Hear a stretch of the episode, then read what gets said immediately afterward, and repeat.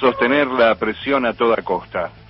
Los mercenarios deambulan con cámaras y micrófonos listos para esconder con baba objetiva el infierno que se vive. Su táctica es invisibilizar lo que sucede porque son sirvientes de los criminales más poderosos.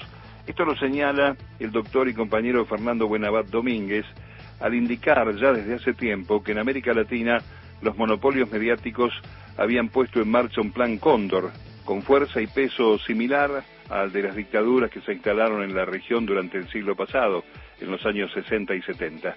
En lugar de los cuarteles, las poderosas herramientas mediáticas son las que intentan golpear contra los gobiernos progresistas de la región. Se replica en el continente el desempeño y fortalecimiento de los medios y canales de televisión que en manos de la derecha, como aquí, machacan diariamente en contra de los gobiernos populares. Le fue muy bien en 2015 al colocar su candidato, no fue muy mal a los argentinos, claro. Pero dejando de lado por un momento la necesidad de rediscutir el marco legal y los debates que el campo popular debe realizar para tratar de contrarrestar al periodismo de guerra y sus satélites, hay que analizar la reacción virulenta que se distribuye rápidamente cuando, como el lunes pasado, el gobierno intenta modificar las políticas públicas y desata con ello la ira de los dueños del statu quo. El colectivo mediático, judicial y económico salta de inmediato como para que se amilane el Estado y el discurso quede solo en eso, palabras al viento sin acciones efectivas. Dar un golpe seco de entrada para que no se pueda avanzar es la destrucción del escenario natural de la democracia desarrollado desde la comunicación, que en esas manos resulta un arma ya no para negociar un armisticio, sino para hackear los proyectos democráticos. Y son tan creativos que sirven para intentar empujar golpes de Estado, como en Venezuela, o sostener a las corporaciones con todas sus prebendas y privilegios.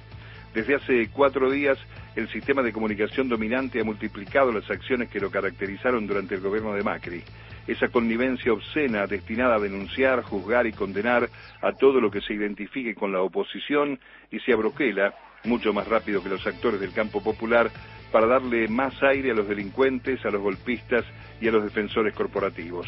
Por un lado, la actitud orgánica de las asociaciones de jueces y fiscales que nuclean tanto funcionarios honestos como de los otros, con enormes errores de interpretación al analizar el discurso presidencial. Voces airadas y críticas que uno no recuerda si saltaron así de enardecidos cuando Macri metió dos ministros de la Corte por la ventana. Sostenía a la Nación el 15 de diciembre de 2015. El decreto de Macri para completar la Corte resulta constitucionalmente válida la designación de jueces en comisión. Y no encontré más que elogios a la calidad de los juristas elegidos para describir la primera y grosera intromisión del Ejecutivo en el Judicial. Era solo el anticipo de la manipulación y cadena de complicidades tripartitas para perseguir y renunciar jueces y poner a la tropa propia macrista en los tribunales necesarios.